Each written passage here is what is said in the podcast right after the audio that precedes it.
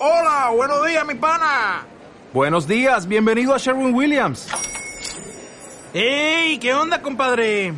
¿Qué onda? Ya tengo lista la pintura que ordenaste en el ProPlus app. Con más de 6.000 representantes en nuestras tiendas listos para atenderte en tu idioma y beneficios para contratistas que encontrarás en aliadopro.com. En Sherwin Williams somos el aliado del PRO.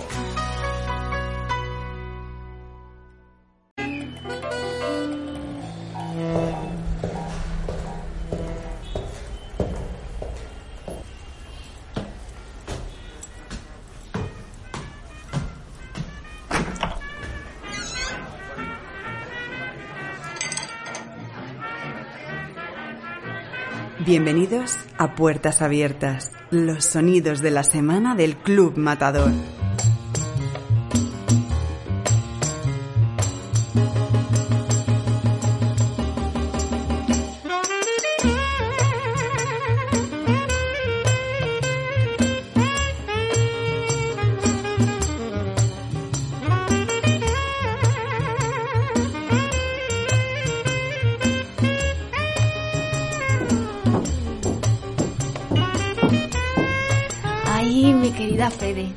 De menos el glamour de Francia.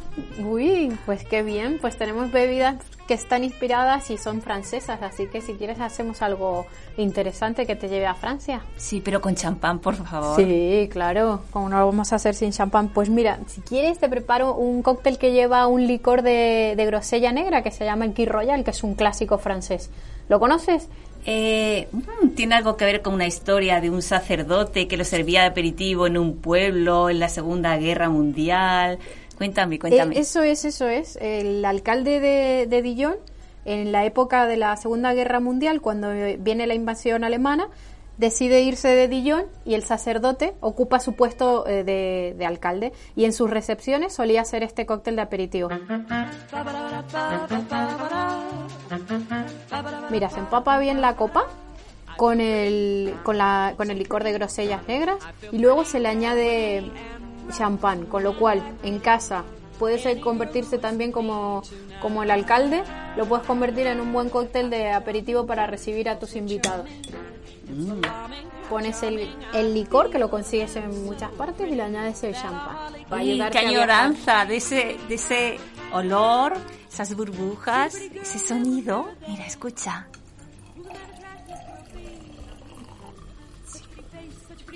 El champán tiene ese glamour y las burbujas son mágicas, te trasladan rápidamente. Pruébalo a ver si te, te parece agradable. Fede, lo muevo, No, no haría falta que lo movieses. Lo saboreo. Saborearlo, sí. Sublime. Y cuánto me alegro. ¿Y con qué lo acompañamos? ¿Con qué aperitivo?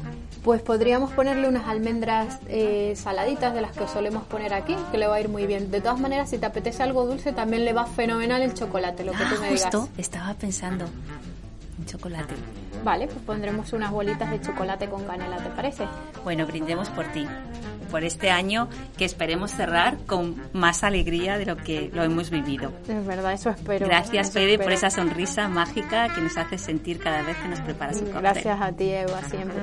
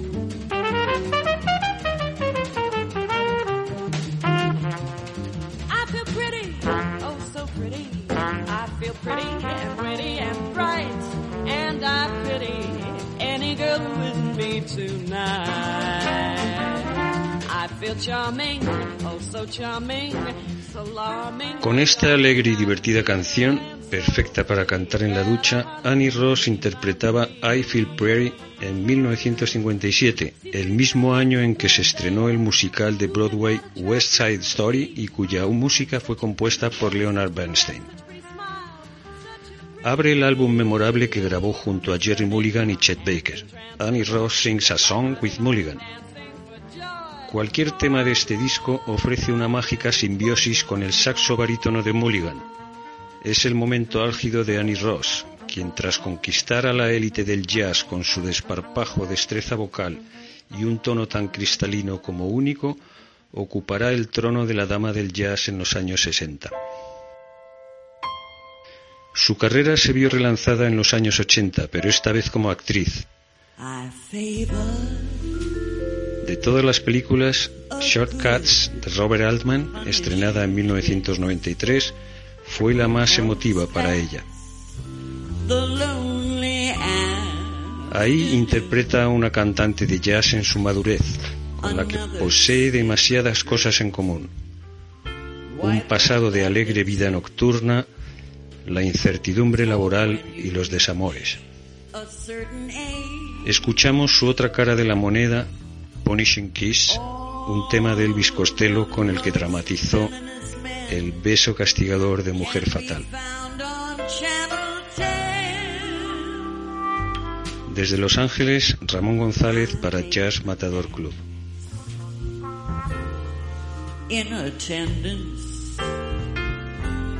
We will be back in a minute or two, and he will punish that girl.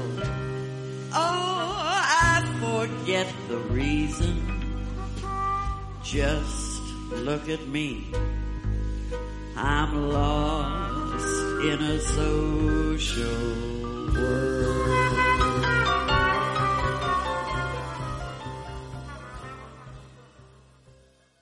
Conversaciones en el club. Hoy con Alberto Anaut y Javier Gomá. Hola, ¿qué tal estáis? Eh, esta semana se ha incorporado Javier Gomá como socio de honor al club. Es un, acto grande para nosotros porque la, llegada de socios de honor al club, que elegimos uno cada año, es una pretensión de incorporar a, a nuestros valores eh, a personas que admiramos y que representan mucho para todos nosotros. Eh, por hacer memoria, eh, en la vida del club, Javier es el séptimo socio de honor, uno por año, y se han incorporado Carmen Iglesias, que fue nuestra quien inauguró esta, esta lista, eh, Miquel Barceló, Rafael Moneo, eh, Miguel Zugaza, Antonio Muñoz Molina, Cristina Iglesias el año pasado y este año Javier. Javier es filólogo, licenciado en Derecho, eh, filósofo, director de, de la Fundación Marc, una de las instituciones más prestigiosas en, la cultura española y eh, conocido fundamentalmente porque eres eh, un, un, filósofo militante, filósofo de guardia, ¿no? En algún momento se te, ha, se te ha definido y un hombre que hablas mucho de, de la realidad de la sociedad en la que vivimos. Eh, si te parece, eh, Javier, a mí me gustaría, en primer lugar, preguntarte qué, tiene que ver eh, un filósofo con un club. ¿Qué, ¿Qué, significa un club para, desde tu punto de vista, en una sociedad como la nuestra? Bueno, yo quisiera tener unas palabras encendidas de, gratitud. No lo voy a hacer ahora, porque si no se consumiría mucho tiempo, pero sí por, la, por el ingreso en esta ilustrísima lista que, que has mencionado y por pertenecer a este club que, tan distinguido y, y, por las palabras que me has dedicado por todo eso, pero de manera muy potente y subrayada. Eh, gracias, gracias por todo esto. Y ya respondiendo a la pregunta que tú, que tú me formulas, eh, habría dos aspectos al menos. Uno de ellos es la, la importancia que históricamente ha tenido eh, los clubs, los salones, los modos privados de asociarse para la generación de lo que, a mi juicio, es eh, el triunfo más grande de, la civilización, que es la opinión pública ilustrada. El político tiende a ser un político de poder absoluto, la economía tiende a ser un- una economía de, de- de tendencias finitas y lo único que de verdad restringe esa tendencia del poder a hacerse poder absoluto por encima de las leyes de las instituciones es una opinión pública ilustrada, el mayor de los contrapoderes que existen.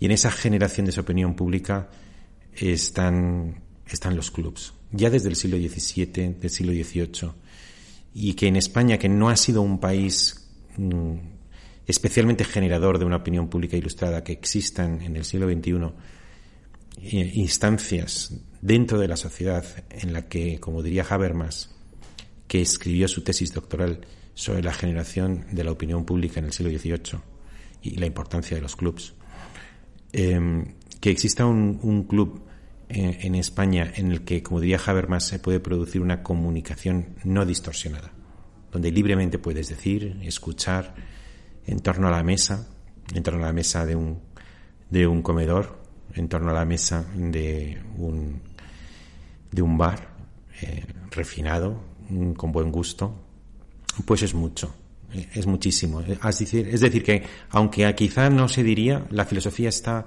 directa, sobre todo la filosofía contemporánea, la filosofía que nace de la ilustración, está directamente vinculada a la existencia de un club.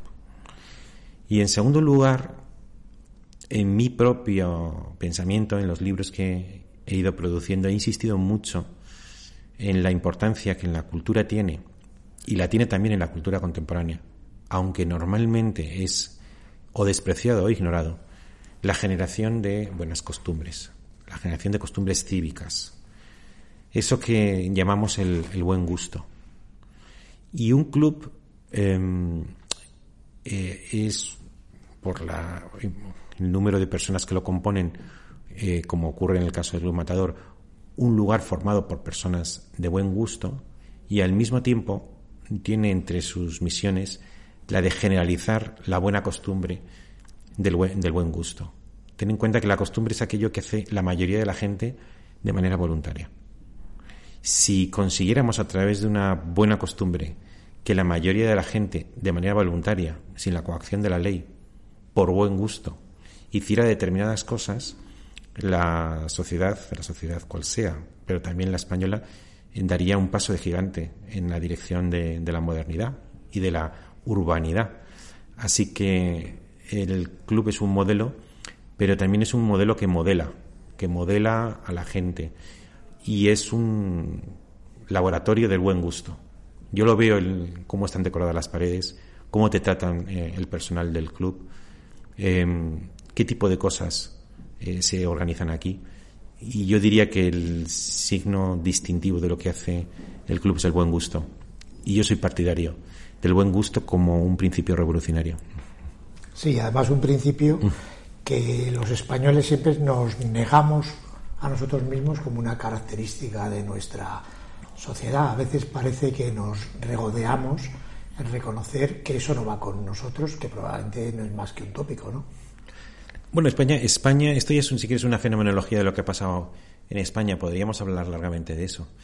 Eh, yo creo que aquella frase que dijo Claudio Sánchez Albornoz en su libro España un enigma histórico, que lo dijo en un momento solemne, pero luego lo repitió, eh, España no ha tenido ni feudalismo ni burguesía, no tuvo feudalismo en la Edad Media. Eh, ahora mismo, justo ahora, estoy leyendo un libro muy célebre sobre la esencia del, del feudalismo, que sobre todo es el modo de regir la economía y la, y la propiedad en el siglo X, XI, XII.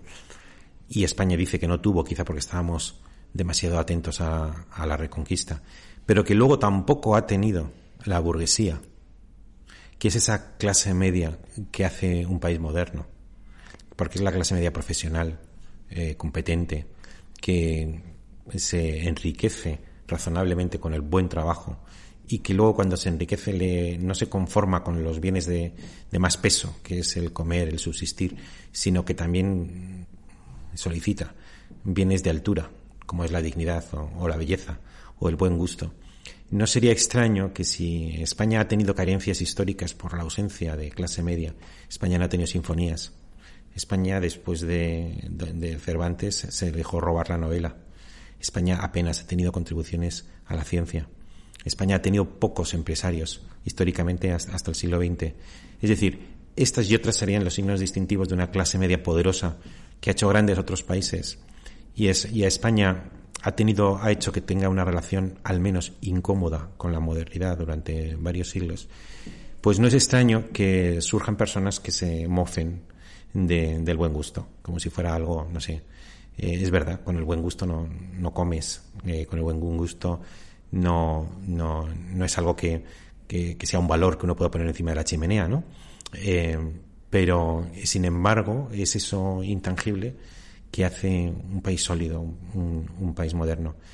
Eh, si nosotros nos riéramos mucho, a lo mejor es cuando tenemos algún problema con, con, esa clase media a la que me refería antes. Y entonces, eh, la piedra angular de tu filosofía, que es la ejemplaridad, no es el, el tema en el que llevas 30 años trabajando, ¿cómo se maneja en un país donde no tiene unas élites que, sean capaces de, dar ejemplo? Claro, eso es una buena, eso es una buena pregunta. Hoy, hoy en una comida que he tenido con personas, eh, amigos, pero al mismo tiempo distinguidas, uno de ellos ha, hecho una cita que me ha hecho gracia, posiblemente no es cierta, ¿eh? pero, pero que me ha hecho gracia. Francia es un, es un país pésimo, pero tiene unas élites excelentes. Mientras que España es un, es un pueblo estupendo, pero tiene unas élites horribles. No sé si es verdad, ¿no? Es un paralelismo más o, más o menos simpático. Es que, es que, Alberto, yo en mis libros soy partidario de lo que llamo ejemplaridad igualitaria. No de que existan unas élites que supuestamente están llamadas a la ejemplaridad y el resto de la sociedad no tendría más que imitarlas, sino más bien la idea de que todos los hombres y mujeres del mundo, cualquiera que sea la oposición que ocupan, todos están igualmente llamados a la excelencia. No habría élites, no habría masas, eh, no hay una sociedad de masas, sino que hay muchos ciudadanos. A mí me gusta sustituir el concepto de masa por el de muchos ciudadanos, cada uno de ellos llamados a la excelencia y a la ejemplaridad. Porque el concepto de masa, que tristemente puso de moda en España Ortega, que tantas cosas buenas dio, pero que se equivocó en algunas, de, a mi juicio, decisivas, como es por ejemplo la de su concepto de, de minoría selecta y de masa. Para el concepto de masa, eh, lo que sugiere es algo informe, algo no cívico. Y de hecho Ortega dice literalmente que de ella espera solo docilidad, no ciudadanía racional, individual, consciente, crítica. No, no, eh, docilidad. Eso es otra época, a mi juicio. Justo ahora hacemos 20 años de, España invertebrada, publicada en 1921, pues eh, que es donde por primera vez, aunque su pensamiento aristocrático se remonta al principio, pero es donde por primera vez lo, formula de una manera más ordenada. Pues yo, yo, yo no soy partidario del concepto de élite. Eh, de hecho, luego son pocos los que ocupan los puestos de, responsabilidad. Eso es así. No puede haber más que un presidente de, Zara, ¿no? O, de, o del gobierno. Pero desde el punto de vista moral, no está más llamado a la ejemplaridad el presidente del gobierno que, eh, que el obrero de la construcción. Lo que ocurre es que en el concepto de ejemplaridad, eh, un principio fundamental es que tu ejemplo produzca un efecto civilizador en tu círculo de influencia el círculo de influencia del presidente del gobierno es mayor. Por tanto, la intensidad del imperativo puede ser más grave, pero la estructura de la máxima es la misma, que tu ejemplo produzca un efecto civilizador en tu círculo de influencia. Bueno, Javier, pues eh, yo no sé, nosotros lo vamos a intentar modestamente. Eh, esperamos que tu, tu, entrada en el club nos, nos ayude en esta tarea yo creo que todos los socios de honor tenéis muchísimo que, que aportar y eh, esperamos que al margen de esto este club sea para ti una fuente de diversión, ¿no? Porque que te haga un poquito mejor la vida, que me parece que tú eres alguien que aprecia mucho la, las cosas buenas de la vida y que lo disfrutes y que te veamos por aquí y que lo pasemos bien juntos. Ojalá sea así. Yo, yo pronostico que sí, porque porque porque es que es un sitio que apetece venir. Yo vengo con mucho gusto y ojalá no, por lo menos no estorbe en la función que, que tiene este club tan importante de ayudar a la transformación de la sociedad a través del buen gusto. Bueno, bienvenido. Gracias.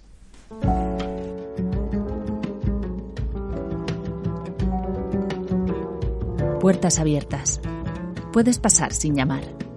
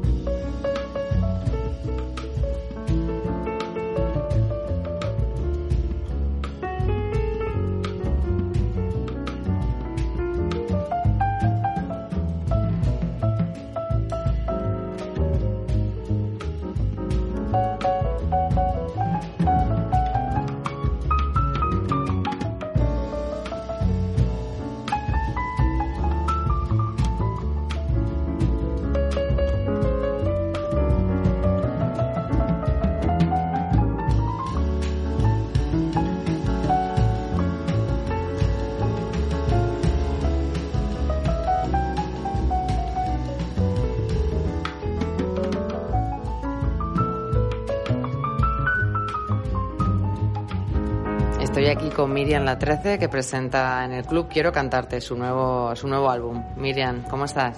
Pues bien, muy contenta de estar aquí, la verdad, y agradecida. Me alegro. Quería comentar un poco de tu disco, que he visto que tiene varias mezclas de estilos, versiones, cantas en español, en portugués. ¿De dónde vienen todas esas influencias? Bueno, pues al final es un poco como, como es la vida, ¿no? Que vas conociendo diferentes lugares, diferentes personas, diferentes canciones, diferentes comidas, ¿no? Y vas cogiendo como, como todas esas experiencias y van mm, quedándose en tu personalidad y así es como se va formando tu, tu persona y, tu, y tus gustos y tal, y viene un poco de, de ahí. ¿Y esa relación con Brasil? Pues la verdad que claro, es que a nivel vocal quien no tenga como cantante ese vínculo ¿no? con, con esa forma de cantar, esa forma de contar historias hablando, con esa musicalidad, pues que es im- imposible no tener ese, ese vínculo con, con la música brasileña. Es del todo inevitable. Meditación es el tema que habéis elegido para Puertas Abiertas. ¿Por qué? Bueno, porque define bastante bien el disco, es un homenaje a Jobim. Hemos hecho una adaptación en castellano de, de la canción y lo hemos hecho por tangos flamencos. Entonces es un poco, creo, la más representativa así de lo que significa este disco. Muchísimas gracias. Gracias a ti, un placer. Reveló el camino al amor, la tristeza acabó.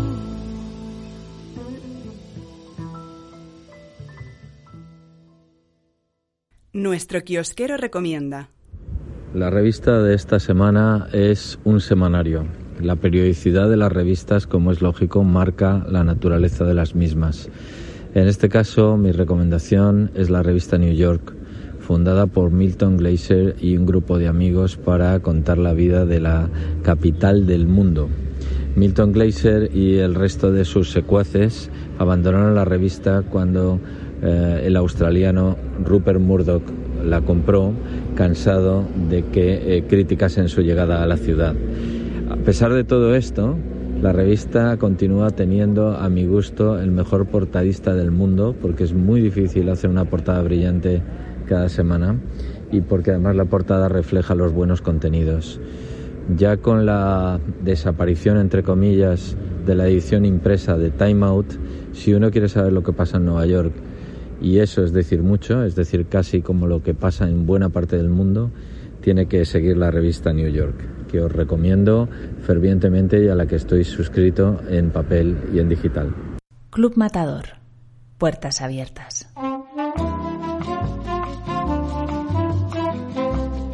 La agenda del club. Benjamín Prado estará con nosotros el lunes en el Club de Lectura para acercarnos al último caso del detective, escritor y profesor Juan Urbano, en su libro Todo lo carga el diablo.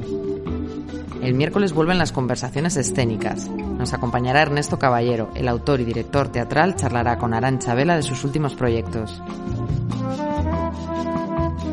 El miércoles también comenzamos con una nueva actividad, los talleres gastronómicos, donde podréis probar los mejores productos de la temporada. Empezamos con anchoas y el próximo 2 de diciembre será el turno de la trufa en todas sus variedades. El jueves iniciamos un nuevo curso de la Academia Matador, las óperas de Mozart. Con motivo de las representaciones en el Teatro Real de Don Giovanni, este curso se propone repasar las conquistas mozartianas en el ámbito del teatro musical, que abrirían de par en par las puertas al desarrollo de la ópera moderna. Y Mozart también nos acompañará en el concierto matiné de mañana.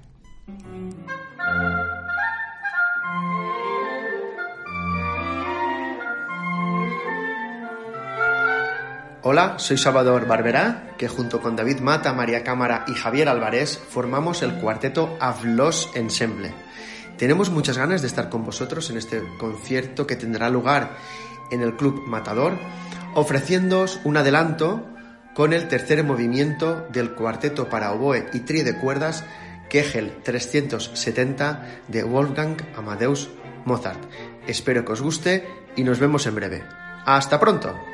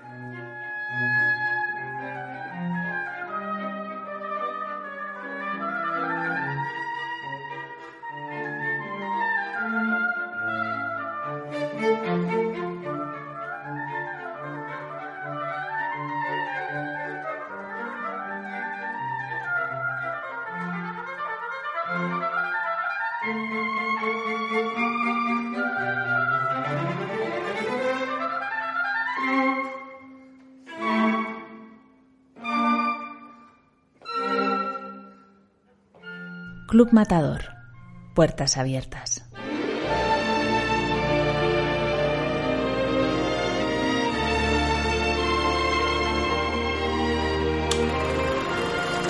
La cartelera.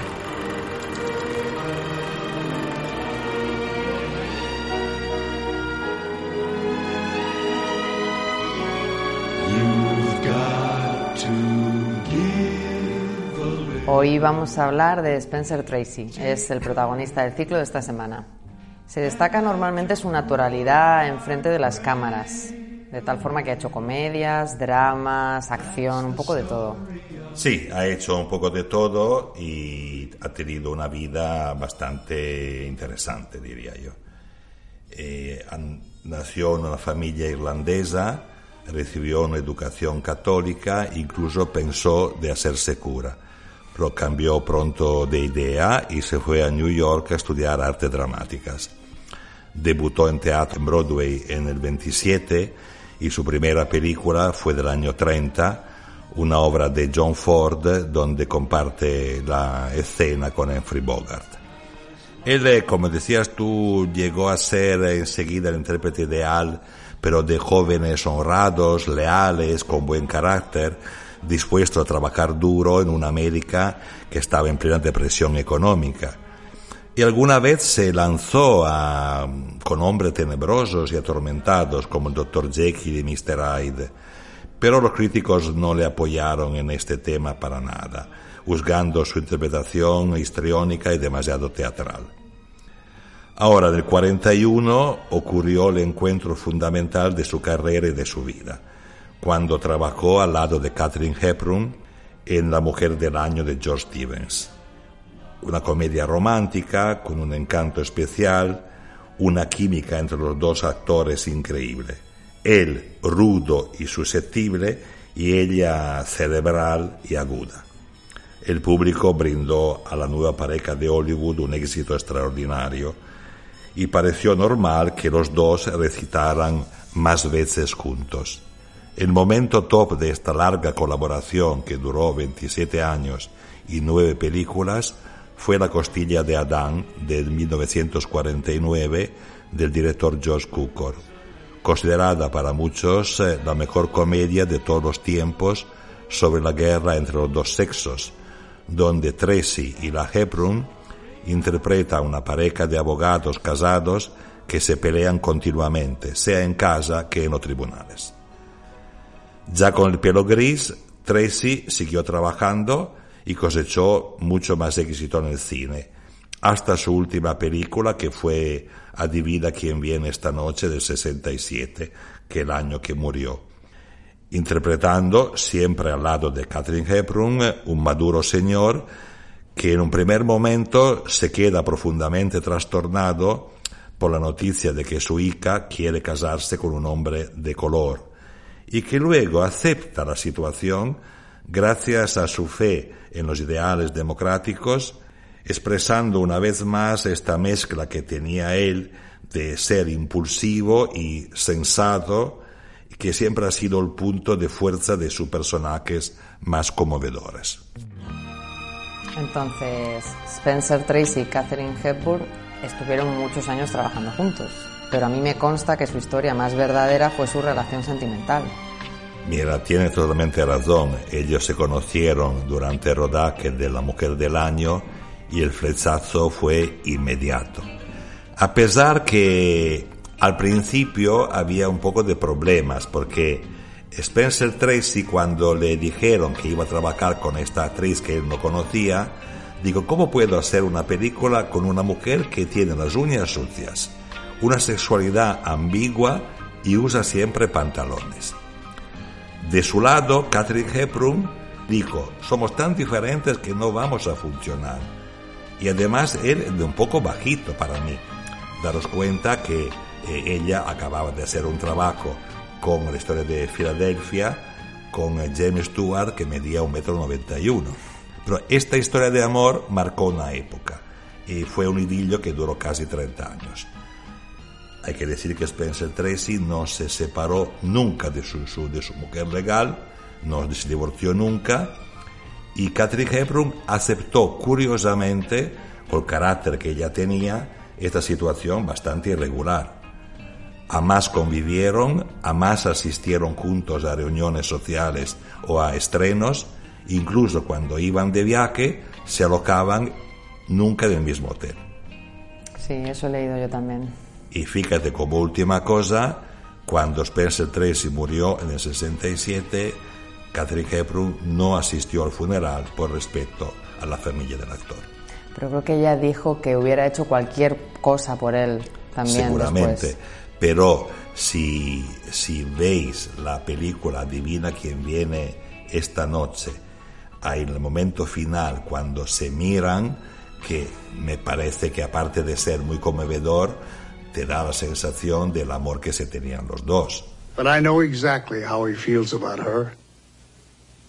And there is nothing, absolutely nothing, that your son feels for my daughter that I didn't feel for Christina. Old, yes. Burned out, certainly. But I can tell you, the memories are still there. Clear, intact, indestructible. Vamos, mucha envidia podría dar a mucha gente. Estoy de acuerdo. Pues muchas gracias, Giorgio. A ti, Noemi, muchas gracias.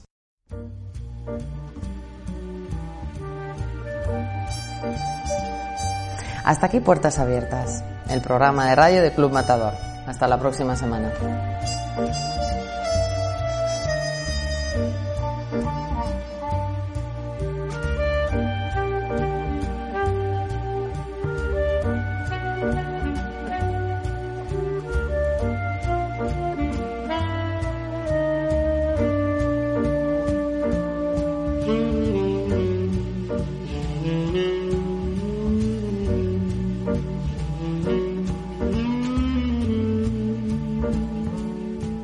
Abiertas, un programa de Club Matador producido por Banda Apart.